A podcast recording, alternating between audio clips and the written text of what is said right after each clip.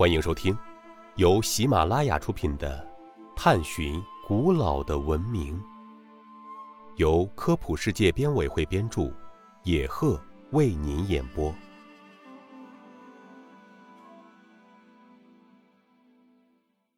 第三十三集：谁的环球航行是对地球球形说的有力证明？文艺复兴时期，人文主义者发现了古希腊的这些学说。当时已有不少人相信地球是圆的，很多开辟新航路的探险家们也是这样想的。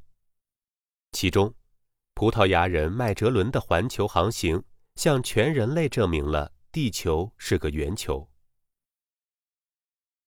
麦哲伦是葡萄牙人，他是地缘说的信奉者。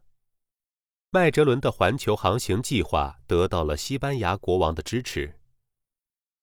一五一九年九月二十日，麦哲伦率领他的探险船队驶离了西班牙，开启了环球航行。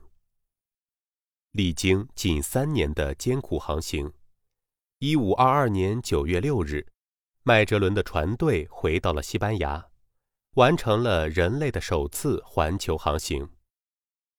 这里需要强调的是，麦哲伦本人却在一年多之前死在了菲律宾。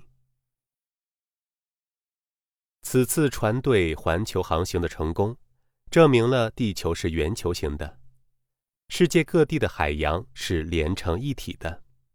这对科学的发展和人类对宇宙的认识都有着重大意义。听众朋友，本集播讲完毕，感谢您的收听。